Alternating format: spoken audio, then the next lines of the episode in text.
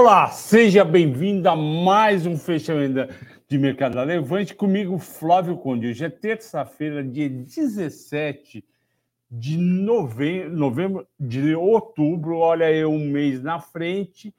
E o programa de hoje é dedicado às 21 mil pessoas que assistiram o mata-mata desse fim de semana. Eu estou muito feliz. É um recorde, provavelmente, 21 mil em dois dias. Muito obrigado a todos e a vocês que estão vendo ao vivo, ou hoje à noite, ou amanhã de manhã. Eu também dedico hoje o vídeo a Dirce. A Dirce ela assiste o programa há um ano e meio. Ela cuida da mãe dela, ela cozinha para a mãe dela. A Dirce já está aposentada, uma mulher muito simpática, agradável e ela falou: eu boto lá o celular do lado da onde eu estou cozinhando e vou vendo ao vivo. Se eu perco alguma coisa, eu vejo gravado de novo, mas eu tento ao vivo. Pois bem, a Dirce veio hoje aqui na Levante porque ela decidiu entra, entrar para a sala VIP da Levante. Aliás, ela foi na sala VIP, é que ela, hoje eu estou em outro lugar, mas é olhando aqui é aquela sala envidraçada no meio de todo mundo. Está envidraçada, não tem barulho, mas as pessoas, os assessores e gurus vão entrando na sala. Então, eu dedico a você. Muito obrigado, Dirce, pela confiança e pela audiência. Ela falou: olha, eu, eu comprava errado, eu fiquei com muitas ações, muitos fundos imobiliários e falei: não, eu vou entrar para o Sala VIP, vou ficar lá três anos e não vou mais cometer alguns erros de compra, de venda. Então, muito obrigado pela confiança. Eu convido a todos vocês, aos dois mil que assistem todo dia o fechamento e as pessoas que assistem também o mata-mata que venha para Levante, quem não está indo, obviamente, e assine a sala VIP, como fez a Dirce. Pois bem, o mercado hoje ele abre em 116.500 e ele já cai, ele vai até 115.603, 900 pontos de queda, isso nos primeiros 50 minutos isso se refletiu no índice Bovespa Futuro. Eu sei que algumas pessoas que nos assistem operam diariamente o Ibovespa, o mini do índice. Não é fácil acertar. O que eu posso fazer para ajudar você que gosta de operar o, o mini do índice, eu falo para você o seguinte: primeiro lugar, de olho nos Estados Unidos. A Bolsa Americana a Bolsa Brasileira está numa fase que ela está praticamente colada com a Bolsa Americana. Mas não é só a Bolsa Americana, principalmente. E aí você pergunta, mas que índice? Dow Jones, SP 500 ou Nasdaq? Nasdaq é o índice que mais que mais o Ibovespa cola, apesar de das nossas ações serem poucas de tecnologia, mas é assim que ocorre. Segundo fator, petróleo petróleo em alta, Petrobras, Prio em alta, portanto, uma parte do índice em alta.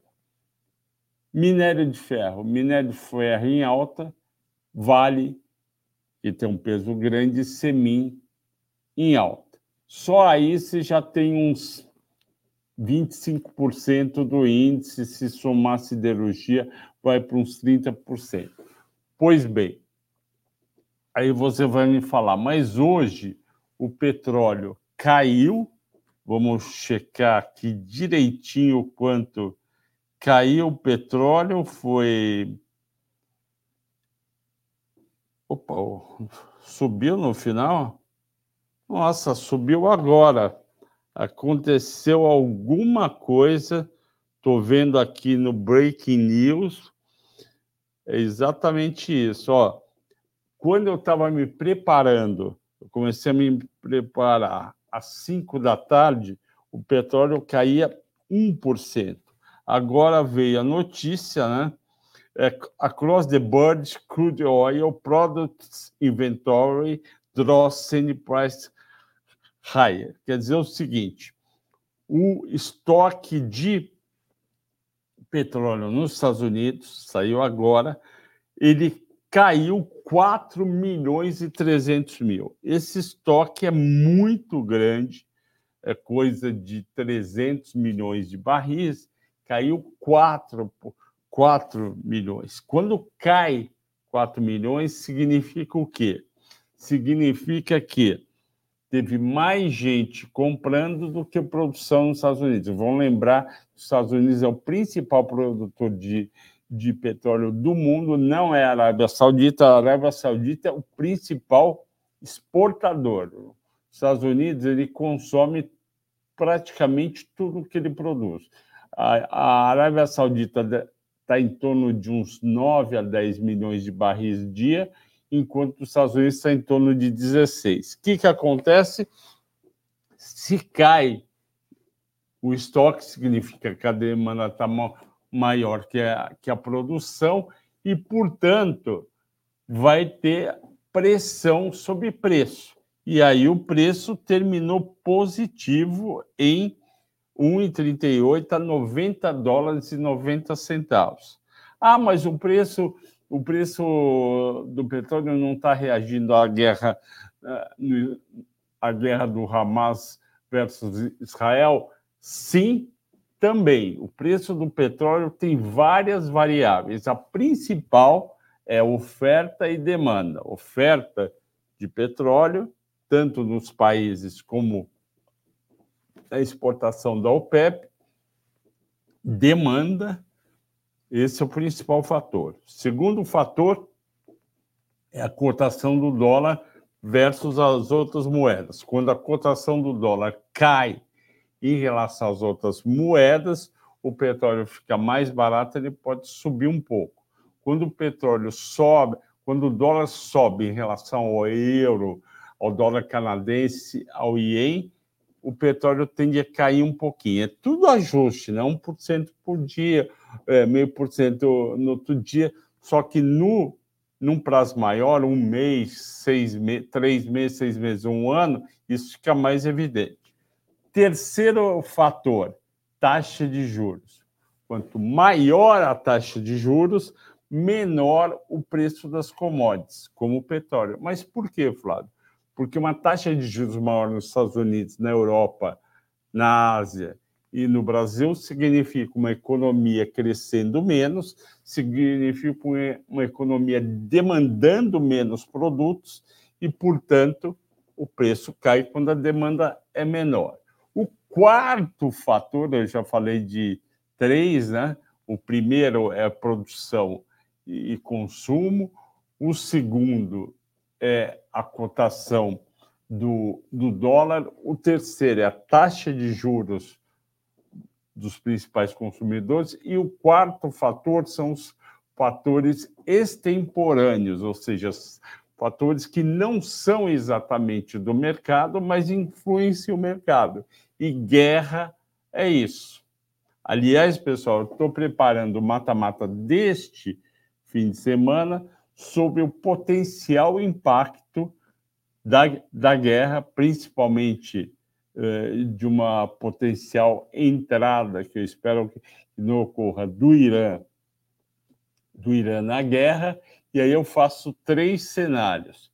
Um cenário que o preço continua em 90 dólares e a guerra não termina, um cenário que a, que a guerra termina e o preço volta para antes da guerra, que era 84 dólares, e um cenário é, um cenário que a guerra escala, se já deve ter, ter, ter, ouvido esse verbo, a guerra escala, ou seja, entra outros, outros países, como, por exemplo, o Irã. Eu uso o exemplo do Irã porque o Irã produz 3 milhões e 100 mil barris por dia, ele é da OPEP, e se ele entrar na guerra e sofrer sanções, vai ter impacto. E aí, o que, que eu faço?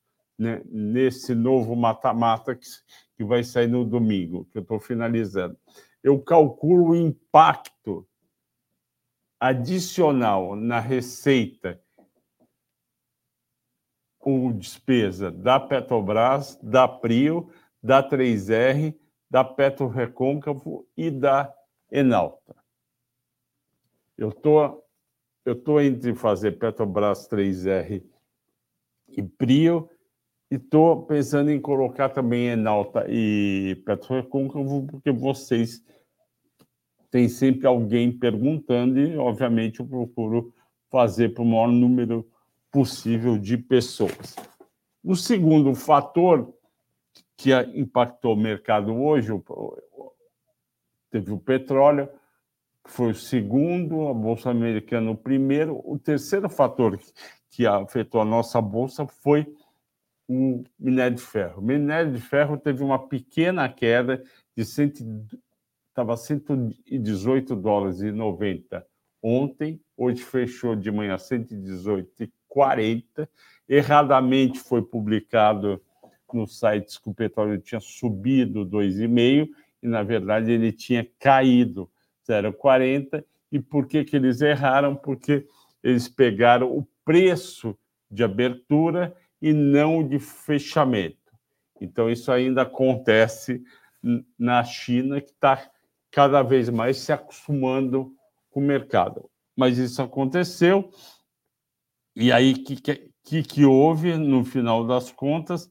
A Vale conseguiu ficar no positivo, porque a Vale foi vista como um hedge e também porque hoje à noite vai sair o relatório de produção da Vale. A Vale é, adotou essa postura. Eu divulgo meu resultado um pouco mais para frente, no fim do mês, mas uns 10 dias antes eu divulgo como é que foi minha produção e vendas. Isso é muito importante, porque vai mostrar como pode ter sido a receita e a, a, o custo. A expectativa é positiva, apesar de os analistas estarem um pouco divididos em relação ao, ao que vai acontecer. Hoje eu escrevi sobre isso no Infinity Pass, que é para aqueles investidores que compraram todos os relatórios da Levante. Eu agradeço a todos o que fizeram isso. E o que, que acontece?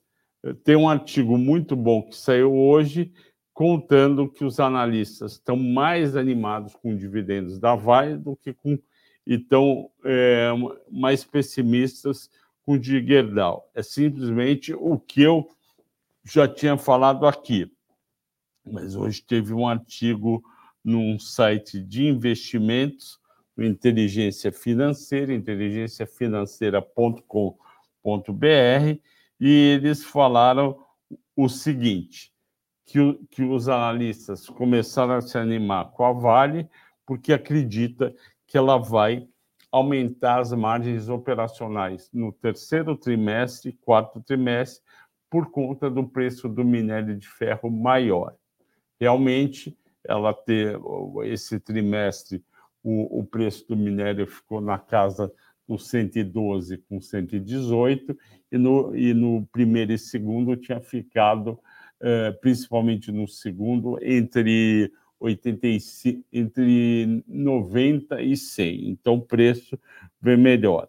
Além disso, o, os analistas acham que a venda, eh, eles têm uma expectativa que seja vend... foi vendido né, 5%, da divisão de metais básicos e isso pode gerar dividendos. Óbvio, você vende metais básicos, básicos vai, vai gerar dividendos. Já, já então a visão do mercado que estava muito negativa com Vale, fez a Vale ir até 60, 60 reais, 62 reais, está é, começando a passar.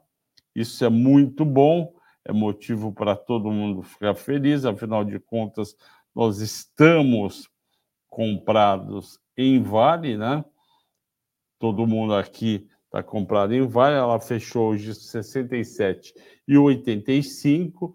Vamos ver como que a Vale vai responder amanhã em relação à produção e vendas e no fim do mês em relação aos resultados e um provável é, dividendo. Ela está 67,800, é um bom é, é, é, um bom é um bom prenúncio, né? Pois bem, Jaguardal, por conta que eu venho falando aqui há um bom tempo, que está entrando muito minério, muito aço da China no Brasil e está jogando para baixo os preços e a Gerdau está perdendo mercado. A Gerdau é uma baita de uma empresa, a gente acredita que a solução é temporária, quem tem Gerdau continua comprando o Gerdau, mas os dividendos virão um pouco mais baixo. Vamos ver agora a Bolsa Americana. Hoje, como é que foi a Bolsa Americana? Estamos entrando aqui. Vamos lá. O que, que aconteceu? A Bolsa Americana acabou cedendo um pouco hoje. O Nasdaq cedeu 0,25, Dow Jones estável e um pouquinho positivo, 0,04, SP500 negativo 0,01. É pouquinho, a gente pode falar que SP500 Dow Jones foi praticamente estável, quem caiu um pouco foi o Nasdaq 0,25. E o que, que aconteceu? De manhã, de manhã saiu, de manhã saiu o quê?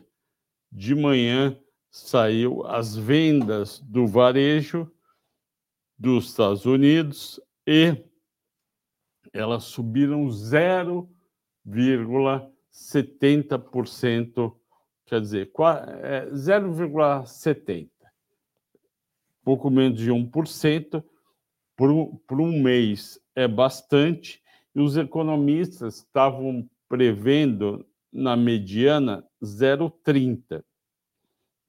Então, eles ficaram preocupados, porque o retail sales, que é vendas do varejo, é uma, é uma grande por, proporção do PIB americano e, portanto, o, o PIB americano pode continuar forte e o Fed, olhando o CPI, que é, que é o IPCA americano, o PPI, que é o IGP americano, ainda alto, e também vendas do varejo alto, o Fed não vai ter dúvida, dia 1 de novembro, portanto, daqui a 13 dias, 14, ele vai aumentar os juros. E ainda vai falar que ele não tem certeza. Aí o americano dá aquela desanimada. Porém, e aí que dá aquela desanimada e corre para para investir no quê? Para investir em treasury de 10 anos. O treasury de 10 anos hoje fechou a 4,83. Ela ontem tinha fechado, fechado a 4,70, ela subiu bastante, 13 é bastante. Lembra que eu falo 0,10 é equivalente a 1% de queda no valor justo. Por que, que não caiu 1% então o Nasdaq hoje? Porque corretamente, eu falei isso na, no, nesse vídeo ontem, os americanos estão mais de olho nos resultados das empresas que vão começar a sair do que na taxa de desconto. É mais importante olhar o numerador aqui em cima, que é o resultado. Afinal de contas, vamos lá. É, eu conversei isso com um cliente do Sala VIP hoje de manhã. Eu falei: olha, aqui na Levante a gente compra empresas a preços razoáveis e não ações de empresas mais ou menos que parecem que estão baratas. Então, é isso que o americano faz e, e na maioria das vezes dá certo. Ele está comprando o resultado das empresas. Por exemplo, hoje teve Goldman Sachs e JP Morgan, o resultado veio acima do esperado, eles vão, foram e compraram essas duas ações, porque A taxa de desconto é uma variável, mas não é a variável. A variável importante é receita, EBITDA, lucro e dividendos. É esse conjunto que a gente compra, ok? E aí a Bolsa Americana eh, colocou a taxa alta, que está vendo que o Fed vai aumentar mais. O nosso dólar, por sua vez, ele ficou praticamente estável, 5,04, e eu acho que o pessoal começa a olhar, opa, 5,20 estava exagerado para cima, mas 5,04 está exagerado ou perto do nível que deve estar para baixo. Eu não acredito mais em dólar abaixo de 5. Quem comprou a 4,73, 74 em junho, parabéns. Provavelmente não vai voltar no curto prazo. Vamos ver agora as ações que mais subiram e mais caíram no dia.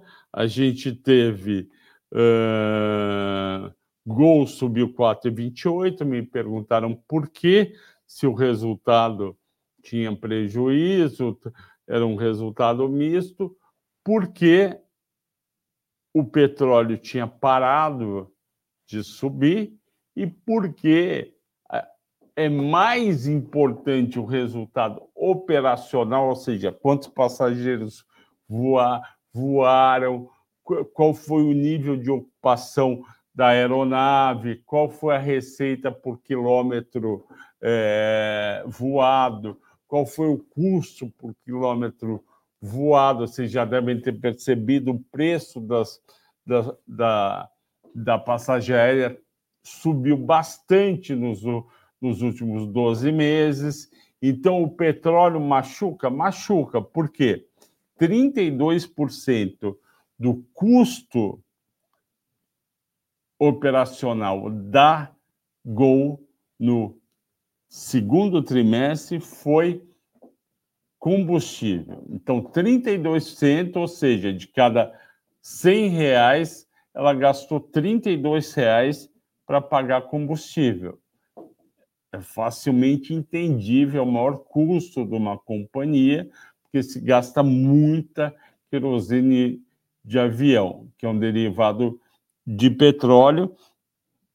E o que, que o pessoal faz? O pessoal bate na Gol e na Azul toda vez que o petróleo o dólar sobe. Por quê? Ele fala lá na frente, a Petrobras. Opa! Então, hoje a gente tem a presença do ilustre Felipe Souza. Pode entrar, Felipe, nosso grande analista de fundos imobiliários. Eu vi gente chorando aqui porque ele não veio quinta passada. Tinha gente que escrevia sniff, sniff, eu acho que, é, eu acho que é choro. Então vamos, vamos agora aproveitar a presença dele e vamos. Houve uma troca, né? Hoje é o dia normal do Ricardo, então ele, eles, eles trocaram porque ele tem um compromisso é, aqui da Levante na quinta-feira, ele pediu para trocar e gentilmente o Ricardo topou. Então vamos uh, ver se tem. Vamos fazer o seguinte: eu acho que não tem por enquanto. Eu vou escrever aqui, Felipe, pedindo uhum. para o pessoal. Pessoal, Escrevi certo? Escreveu. Sou... Oh, tá certo, né? Uhum. Ou tá errado? Tá certo. Tá certo. Pessoal, é... favor pedirem análises de FIS. De FIS. FIS. I, não, F-I-I. I. S, isso. S, S menor. Isso. De FIS que o Felipe Souza com S está aqui. Vamos lá. É, enquanto não vem as perguntas, eu vou responder o Bruno Bergen, que está sempre com a gente. Muito obrigado, Bruno. NASD 11, o que, que eu acho de NASD 11? Vamos ver como é que está o NASD 11 aqui, que é o ETF do NASA, que eu acho que está bem alto e me preocupa o, o curto prazo dele. Por quê? Os resultados das, da FANG, né?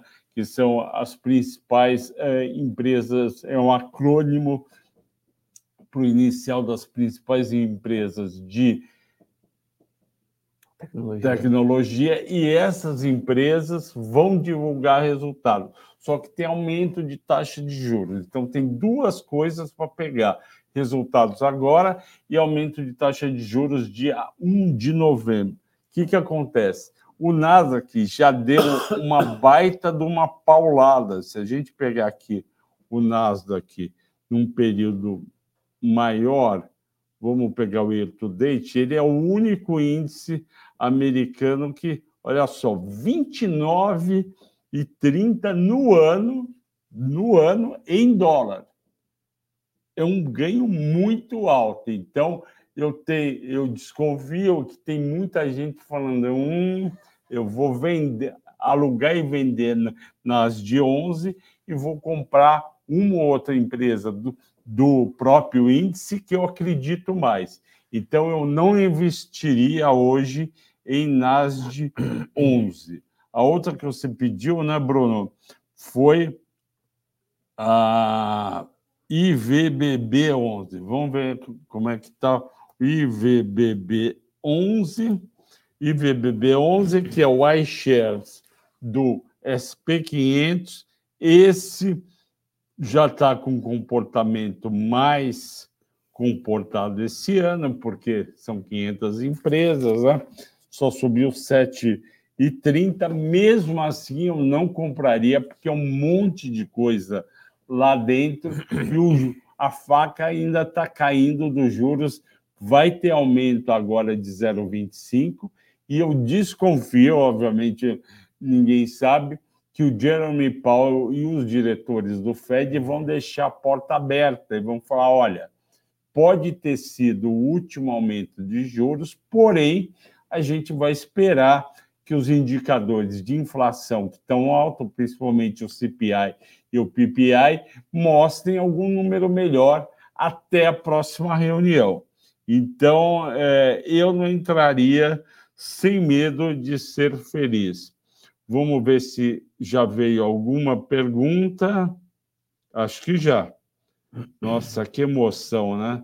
Veio uma pergunta e veio o próprio Bruno. Bruno, você é 10, está lá clicando. Ele pediu para o RBRF11, é isso? Isso mesmo, quer saber se chega no 100. Chegar, chega. A questão é quando, né?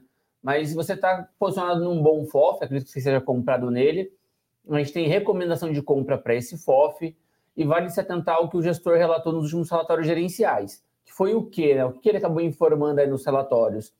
Ele se comprometeu a alocar de maneira que ele gere um retorno maior para médio e longo prazo, ou seja, ele vai jogar o jogo da TIR, o jogo de total return, porém ele pode deixar um pouco de dividendo na mesa nesse momento. O que, que isso quer dizer?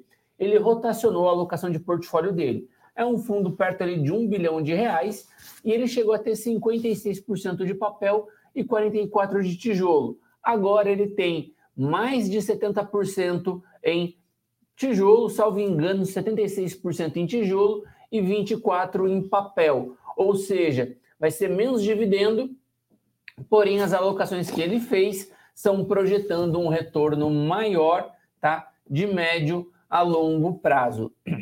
Você está de acordo com isso? Você abre mão de dividendo nesse momento para comprar uma espera maior de retorno, se posicionando mais em equity? Eu acho que essa é uma pergunta que você tem que fazer. De todo modo, se você não concorda com essa estratégia, você pode comprar um fundo de fundos que tenha mais posição em FIIs de papel ou diretamente um fundo de papel, tá bem? É, se não, você vai mantendo aí o fundo em quarentena. Eu gosto muito do RBRF, a gente tem call de compra para ele, a gente acha que faz sentido manter essa posição mesmo que o dividendo caia no curto prazo. O que eu fiz numa das carteiras que a gente tem aqui dos clientes institucionais foi eu reduzir um pouco a posição de RBRF, que eu nesse momento tenho uma exposição um pouco maior a tijolo diretamente, então eu basicamente calibrei ali o beta da carteira, que é o quanto aí, é um referencial que a gente tem de volatilidade em relação ao índice, tá? Então eu fiz aí esse pequeno ajuste. Em linhas gerais, eu gosto da gestão, gosto da carteira, concordo com essa exposição que o gestor fez, acho que realmente agora é a hora de você comprar ativos ligados à economia real, porém eu reduzi um pouco a minha posição para calibrar, porque o dividendo na minha carteira importa bastante. Então é assim que eu tenho calibrado a posição nas carteiras aqui da Levante. Bruno, é, eu não sei se você já é assinante do, do, do da série, série FIS. Qual é o nome da série oficial? É série de fundos imobiliários. Série de fundos imobiliários. Eu acho que vale muito a pena. Ela está de graça, R$19,90. Ela ainda está por R$29,90, mas vai subir para R$39,90, porque a gente já tem relatório de Fiagro também. Ó, ela custa metade do japonês que a gente costuma ir ao restaurante aqui do lado, que é muito bom. Exatamente. Quer dizer, tá pelo preço de umas 15 peças de sushi e sashimi e você vai pagar o seu sushi sashimi comprando fundos melhores que a cota não cai quando cai, cai pouco e tem um rendimento melhor e mais seguro, porque rendimento de fundo imobiliário eu acho que teve uma lição com o hectare, né? Todo mundo saiu correndo com o hectare. Eu lembro isso há dois, seis anos atrás. Eu olhava e falava, mas não pode ser todo mundo paga 0,60, o cara paga 1,20, não é? Mas, não, eu preciso de dinheiro, eu preciso pagar minha aposentadoria, eu concordo. Mas chega um momento que aquela tua cota cai 40% e o teu 1,27 que você ganhou, não é? Durante dois anos, ó, você perdeu, você perdeu tudo. A Levante, as séries do, do Felipe, as séries que eu faço, small caps, fundos imobiliários, fundos imobiliários não, melhores ações, sala VIP, o Infinity, é para você ganhar sempre, às vezes você perde, óbvio, em algum mês por um motivo X, com risco limitado e para longo prazo, não é para dar paulada e pronto, porque a paulada um dia um mês você ganha 30, você devolve uma hora, como foi em Americanas. Americanas foi de 11 para 1.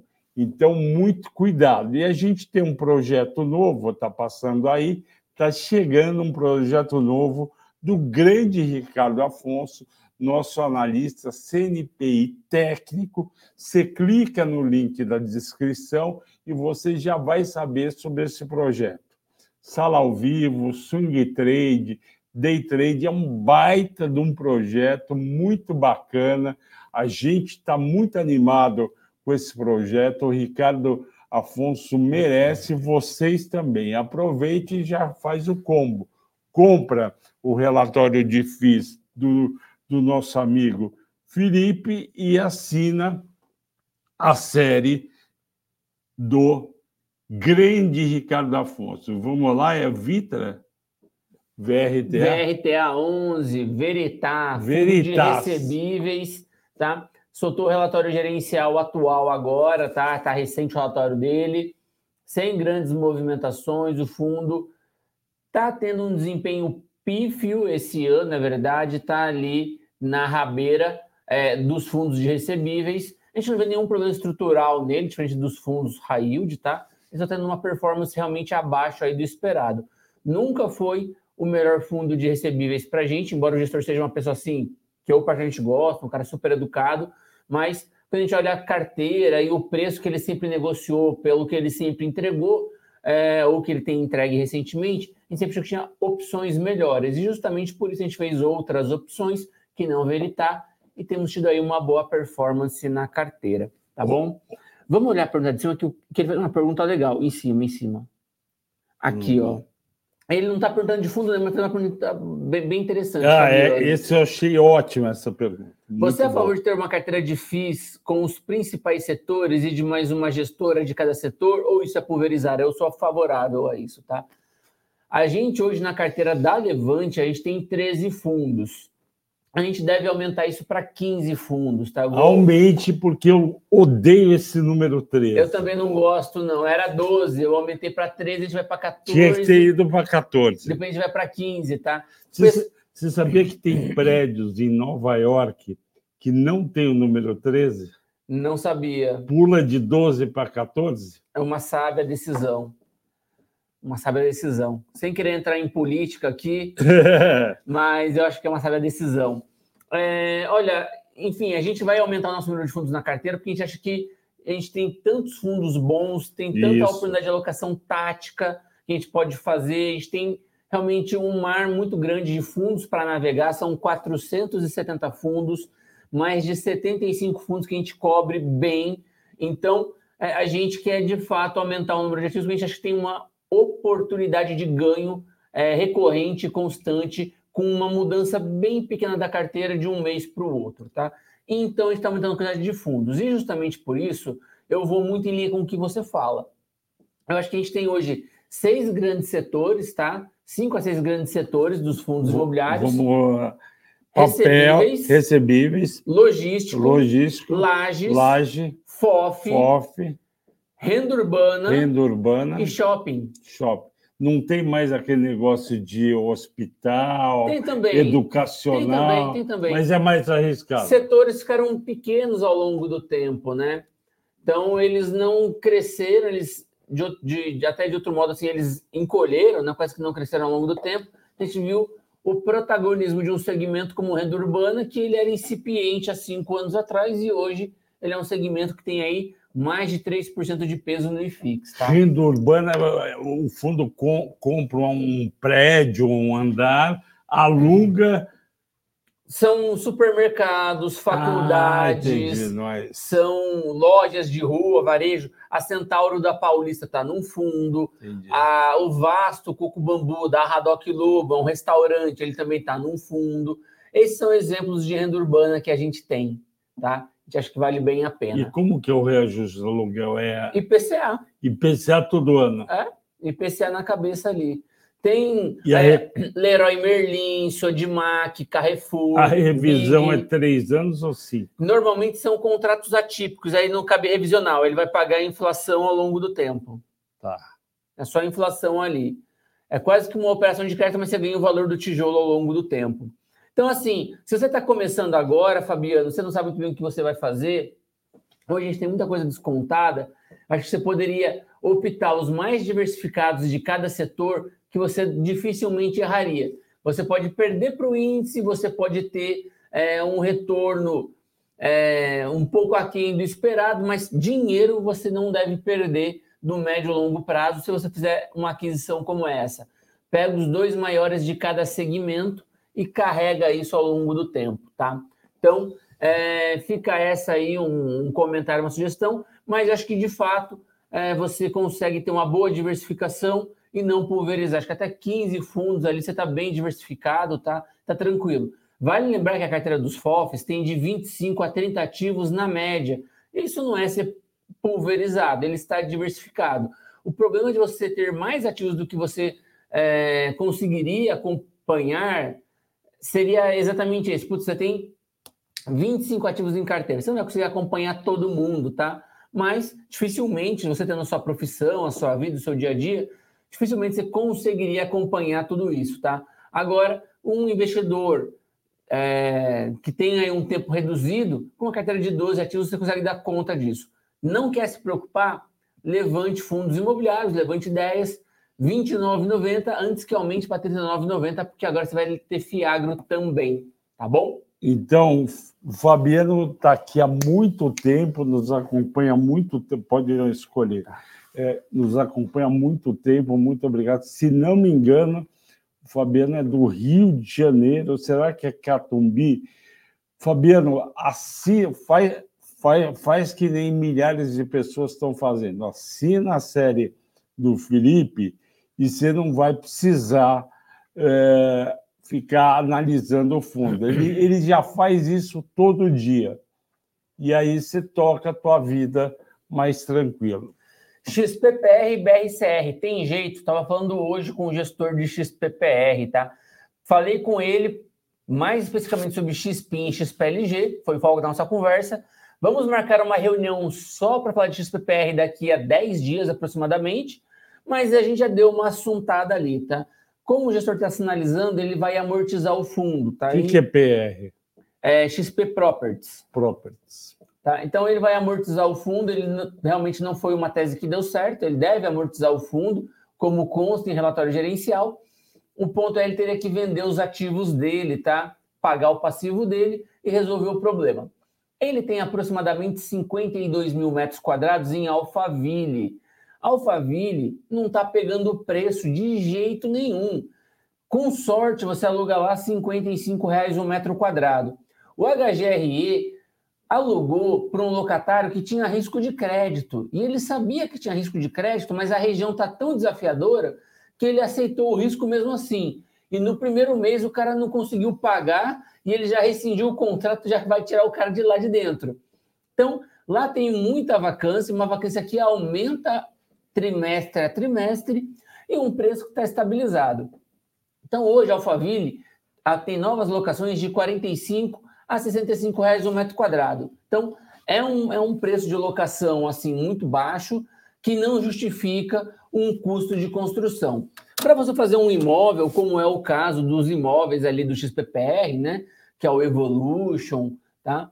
É, um imóvel daquele é mais de 10 mil reais um metro quadrado. Só que hoje, como ele tem uma vacância e não consegue pegar preço de locação, o valor pelo fluxo de, de, de caixa que ele gera, né, o método comparativo de renda, aliás, o método de capitalização por renda dele, tá? coloca ali o valor do ativo perto de uns 9 mil reais um metro quadrado, às vezes até uns 8,500. O ponto aqui é, vai vender por quanto?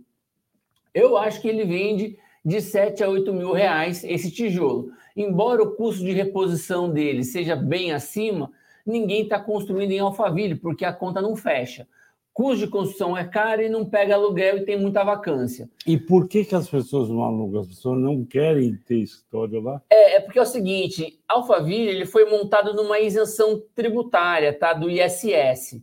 Então, o governo, para atrair as empresas para lá, falou assim: olha, eu não vou te cobrar ISS. Sim. Só que isso é de uma maneira gradual. Só que o, o prazo do ISS acabar, né, do, do desconto full do ISS acabar, já foi acontecendo. E aí a cidade não se desenvolveu tal qual era esperado.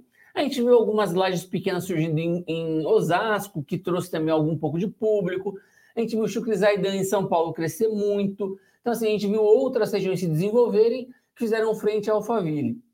A Alphaville era relevante para as empresas quando tinha a isenção de ISS. Sim. Sem a isenção ou com uma isenção menor, perdeu a atratividade. Foi o governador José Serra que acabou com essa moleza.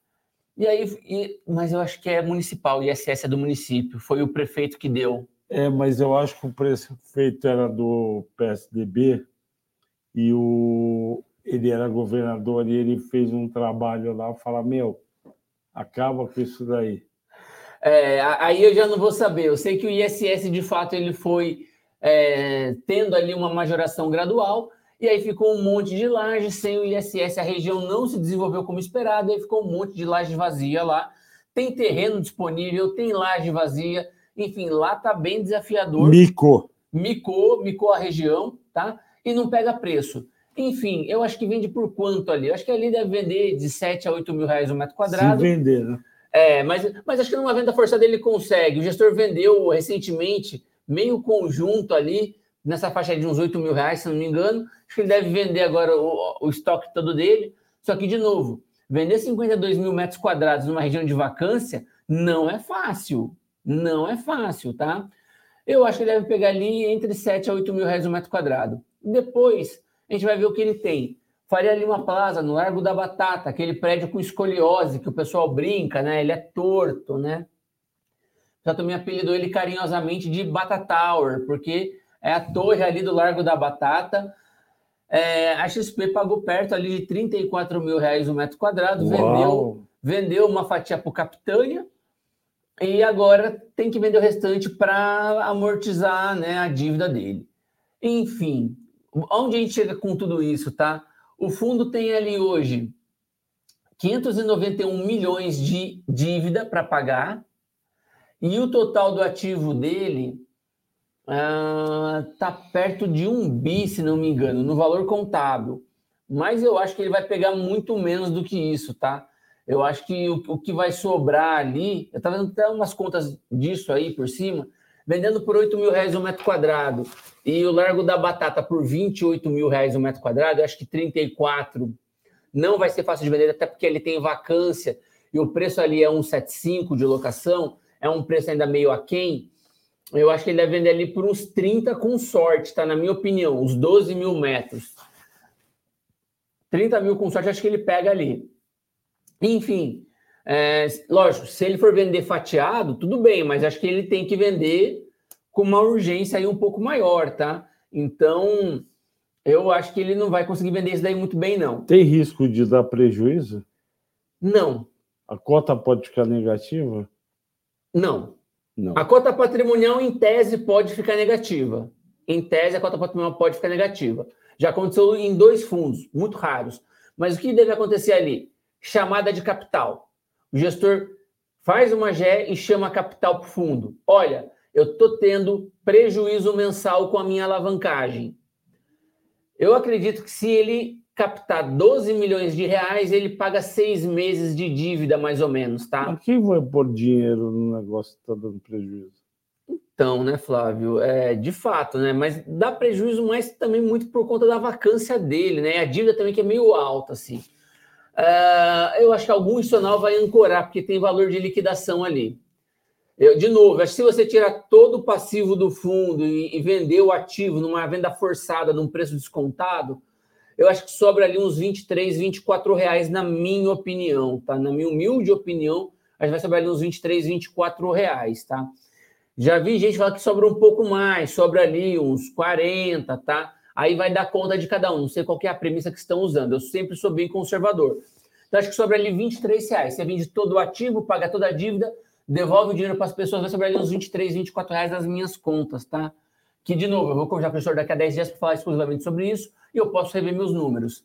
Mas o ponto é, eu acho que ali tem solução, mas acho que não tem muito ganho. Hoje o fundo está 20 reais, eu não duvidaria dessa cota cair mais, não duvidaria, acho que é bem provável dessa cota cair mais, e não se espante se essa cota cair 50% e de 20 para 10. Não se espante, tá? Mas eu acho que liquidando, tudo dando certo para o fundo, você consegue ali é, acho que você consegue pegar ele uns 23 reais na cota. Eu compraria XPPR, compraria abaixo de 10 reais. E se nunca chegar, eu Aí nunca vou comprar. Compra. Eu nunca vou comprar. Não é obrigado a comprar. Né? Exatamente, mas acho que abaixo de 10 reais XPPR é atrativo na minha, de novo, na minha humilde opinião, tá? Nada também impede o gestor de vender um naco. Vende uma fatia de um imóvel, pega ali um dinheiro e continua pagando ali a alavancagem dele por mais seis meses ou até mesmo um ano, esperando que o mercado melhore e ele consiga alugar ao Faville para tentar vender num preço melhor. O gestor tem algumas estratégias para fazer ali, tá? Mas está bem dado que ele vai amortizar o fundo. Sobre BRCR, é, mesma coisa também, alavancagem meio mal feita ali. Ele tem um passivo perto de. Então, eu não lembro agora se é um bid passivo. Eu vou dever o passivo aqui, tá? Mas eu fiz uma conta de que se ele vendesse o BFC, o Brazilian Financial Center, que fica na Paulista, entre a Trianon Masp e a Consolação, é um prédio baixo onde ficava a antiga CNN, tá? A, onde a CNN ficava antigamente aqui, na verdade. É Ela um... saiu de lá? Eu acho que saiu de lá, né? CNN não tem mais, fechou no Brasil, não fechou? Não, tá tem falando? canal, tem. tem. Opa, opa. Então eu tô por fora aí, mas é onde fica a CNN ali, tá? É aquele prédio, a CNN, BFC fica lá, é, é o prédio onde fica a CNN. Depois a gente tem o Cidade Jardim, onde fica o Pátria, onde fica o DIC, enfim, é um, é um prédio super relevante aqui. É Faria Lima com Cidade Jardim, o melhor prédio do portfólio, na minha opinião. E depois ele também tem mais um prédio muito bom, que agora me fugiu o nome, tá? Se eu não é Chucre Zaidan, é, é um outro. Eldorado. Eldorado Business ah, puta, baita prédio. Junto do shopping. Junto do shopping. É um dos melhores prédios de São Paulo, só que a localização é. É média ali, mas ali, ali roda bem. Ali roda bem. Sim. Eu acho que se ele vender esses três ativos, mas ele está dando a joia da coroa, tá? Vendendo o que ele tem de melhor. Ele paga todo o passivo dele. E ele mata a dívida que incomoda o fundo. Mas. Esse é o BRCR. BRCR. Então, se ele vender os três melhores ativos, ele paga todo o passivo dele. Só que depois o fundo vai ficar mais ou menos, não vai ficar muito bom. E aí, o que, que vai sobrar ali? É, o que ele poderia fazer também? Chucre Zaidan não vai conseguir pegar preço agora. Muita vacância, a região está desafiadora, os imóveis são bons. O EZ Towers é muito bom, o Diamond Tower é muito bom. Acho que ele tem também ali no, no Parque da Cidade alguma coisa. Posso estar enganado aqui, mas acho que ele tem alguma coisa no Parque da Cidade. Torres, Torres Sicupira, se não me engano. E aí, só que ali, muita vacância, não vai pegar preço bom. Ele venderia pior do que ele pagou. Eu acho que ele não vende. Rio de Janeiro não pega preço. Senesp ele não consegue vender.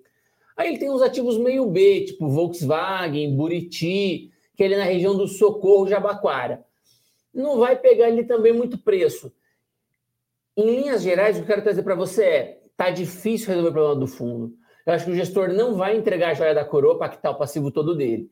Uma terceira via seria vender um ativo muito bom. O Cidade Jardim acabou de pagar o CRI, tá? Que ele tinha que pagar. Então. O quê? O CRI, o CRI, CRI que financiou a Sim, compra. Então, assim, ele pagou. Então, eu duvido que ele vai vender um ativo que ele pagou o CRI agora, né? Uh, o Eldorado pode ser que ele venda, o BFC pode ser que ele venda.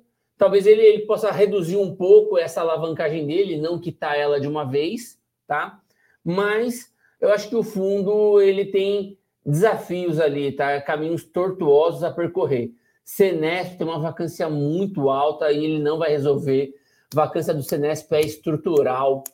Desde 2016, o Senesp tem mais de 20% de vacância. Então, assim, ali não é fácil de resolver, tá? Eu acho que ele não consegue resolver o Senesp tão rapidamente. Então, é, eu não vejo uma solução rápida para o BRCR, tá?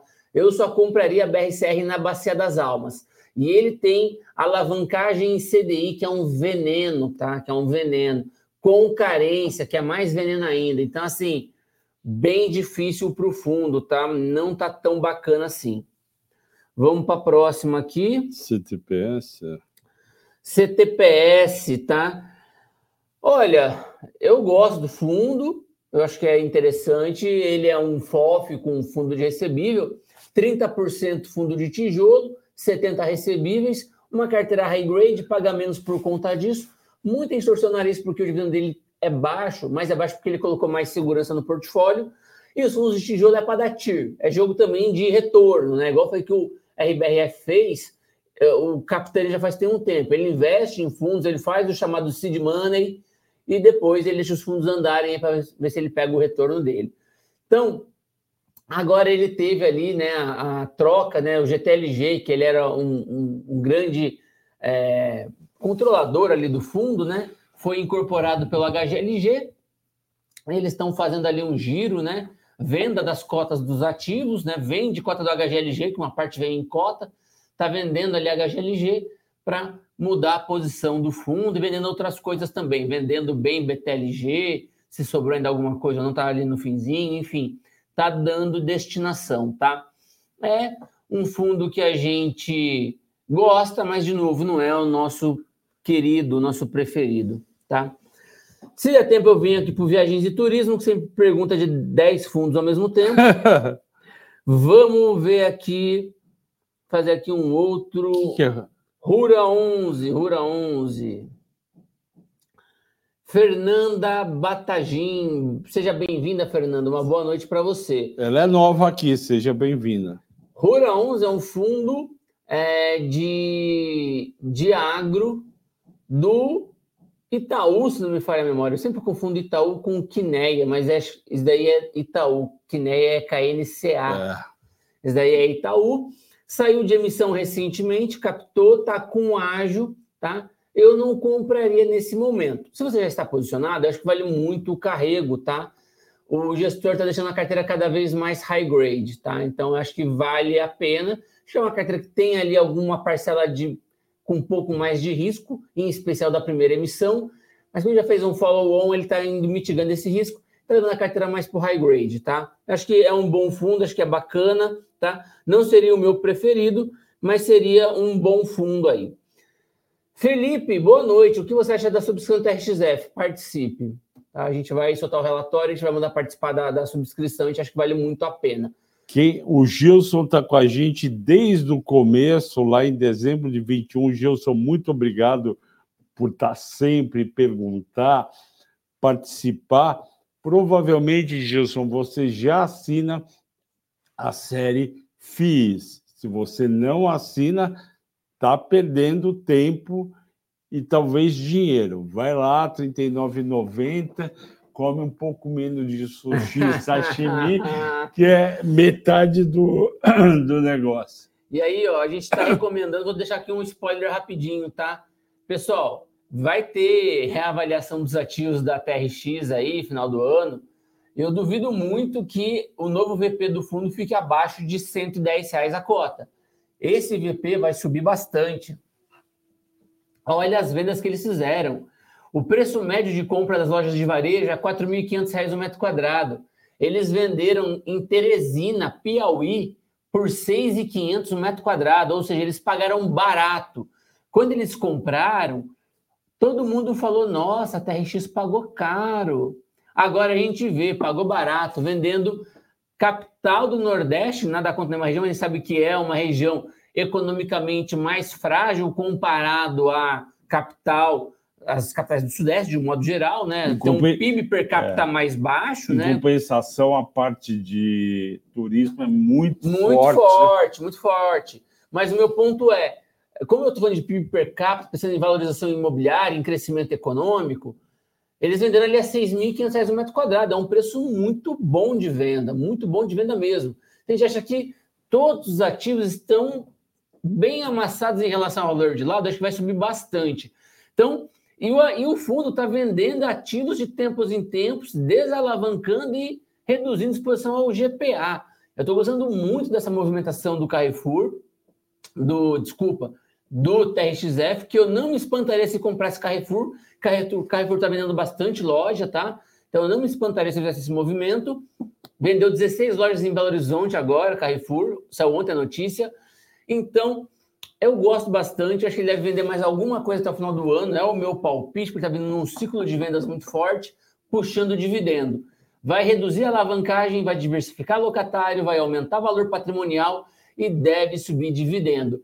O fundo está em voo de cruzeiro. O fundo calou os críticos, foi muito bem. Então, é um fundo que eu gosto bastante e pode ser que eu coloque na carteira. Vamos ler esse elogio brilhante para o Flávio.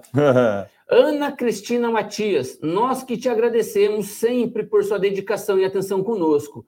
Clientes ou não, sempre cirúrgico nas análises. Deus te abençoe, Flávio. Muito, Dois coraçõezinhos. Muito obrigado, Ana Cristina Martins. Deus te abençoe e também a todos que no, nos acompanham aqui. São duas mil pessoas que, fa que fazem ginástica de manhã assistindo, que janta assistindo, faz comida assistindo.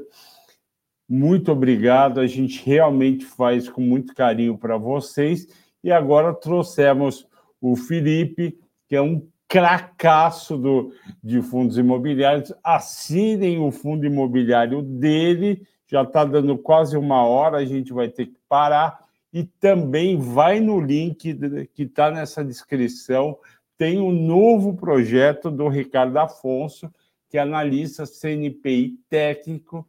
Ele é um super fera de análise técnica. Tem a sala do day trade, swing trade. Eu sei que tem uma parcela de vocês que gostam de operar todo dia.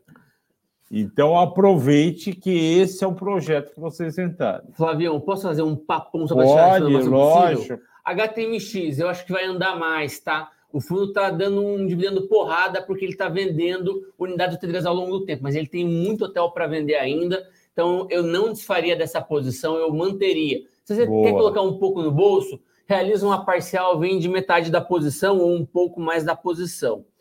RZTR é, é uma boa opção para longo prazo, receber bons dividendos? Olha, eu, eu acho que é uma boa opção sim, mas eles têm que focar mais em land equity, que é o que ele está focando é, agora, nessa, nesse, nesse último período, tá? É, eu acho que ele vai ter mais ganho de capital com o land equity do que com a antiga estratégia dele, que era de arrendamento ali, focando mais como se fosse uma operação de crédito, tá bom? Rapidinho, BTLG e HGLG, os dois maiores fundos de logística, gosto bastante. BTLG tem que colocar um pênaltizinho ali pela Ford, tá? A fábrica da Ford foi comprada em parte pelo fundo, é, vai precisar colocar mais dinheiro ali ou colocar mais dívida. E ninguém está querendo fazer isso, tem que procurar uma solução. Talvez aconteça uma permuta ali. Mas a, a BID da China comprou a fábrica da Ford. Mas de Camaçari. A de ah, São Paulo, é, a de São Bernardo está é, esquecida. Essa é de São Bernardo, entendi. Essa é de São Bernardo, tá? HGLG é voo de cruzeiro, reduziu vacância. BTG também está indo bem. Você pode, pode colocar ali um penaltizinho nele, tá?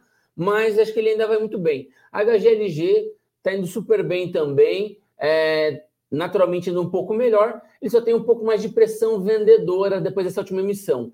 Muita gente dando saída na posição que tinha do GTLG, tá bom? Vamos avançando aqui. Rapidamente sobre TVRI11. TVRI11 é um antigo BBPO, Fundo de Agências Bancárias e Prédios Corporativos do Banco do Brasil. Surgiu em 2012, vindo com IPCA mais 8. Hoje está pagando mais de IPCA mais 9, tá? mesmo com as revisionais um pênalti na revisional, porque o mercado amassou a cota. Ele tem que passar por uma mudança de regulamento. Tentaram fazer agora recentemente, eu não vi em que pé está, mas tem que aprovar alugar para outros entes que não o Banco do Brasil e também tem que aprovar a venda de ativos. Tem muito ativo ali para destravar valor. Os ativos ali se valorizaram muito nesses 10 anos. E se começar a vender uma agência aqui, uma agência ali, vai ser porrada pra caramba. Eu achei que o TVRI 11 era TV Record Imóveis. Ah, é uma boa. Não a é? Globo... Porque engana, né? Pô. TVR. É, e detalhe, a Globo não tem mais imóvel, ela só é locatária, vendeu os imóveis dela, vendeu ali no é Jardim Botânico, que ele tem ali uma sim, sede, sim. né? E na Globo aqui também de São Paulo, Roberto Marinho, deu saída nos dois, tá? Hum, Versalhes, mete o pé. Mete o pé quer dizer vende. Vende. Aqui a última, a última uh, RBRY, a gente gosta bastante, Duda. É um fundo que tem um mix de indexadores de CDI e de IPCA, deve pagar um pouco mais nesse momento em que o CDI está elevado. Ele vai ficar majoritariamente em CDI, com essa emissão que está em andamento, ele está canalizando nesse indexador, aumentando os rendimentos, e ele é muito focado em incorporação residencial. Ele faz o financiamento de uma obra, tá? um projeto imobiliário, tá? BPFF, a gente eu não acompanho faz muito tempo, tá? O Fundo de Fundos da Brasil Plural, a última vez que eu olhei, ele tinha muito peso em fundos de papel, era um fundo muito antigo, sempre compôs o IFIX e depois da pandemia ele foi perdendo relevância no mercado. Não consegue emitir, não consegue crescer, gestor, é, embora faça um trabalho de médio para bom, aparece pouco no mercado, as pessoas não conhecem, o fundo é pouco falado, e aí fica naquele círculo vicioso, né? Não cresce e tal. Então. Cresce porque ninguém conhece, ninguém é, conhece porque não cresce. É exatamente isso. E vamos fechar com uma sugestão de mata-mata para o Flávio Conde. Neoenergia. Pois bem, eu já fiz neoenergia Ana Cristina Matias, eu fiz exatamente há duas ou três semanas atrás, Equatorial versus Neoenergia.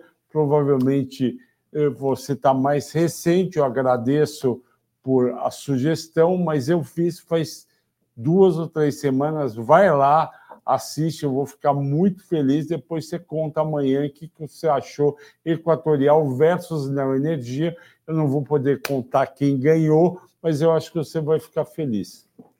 É isso, pessoal. Pessoal, muito obrigado. Eu agradeço muito ao Felipe pelas ótimas explicações, pela dedicação, paciência. Você viu lá, bateu uma hora, ele não quis saber, foi nas perguntas. É assim que a gente cuida de vocês e venham para o Sala VIP da Levante. Muito obrigado. Obrigado. E até a próxima. Tchau, pessoal. Valeu, obrigado. pessoal. Tchau, tchau. Só falta aquele letreiro do Jornal Nacional. Papai, eu já perguntei para o Danilo, não dá para fazer isso, senão a gente faria.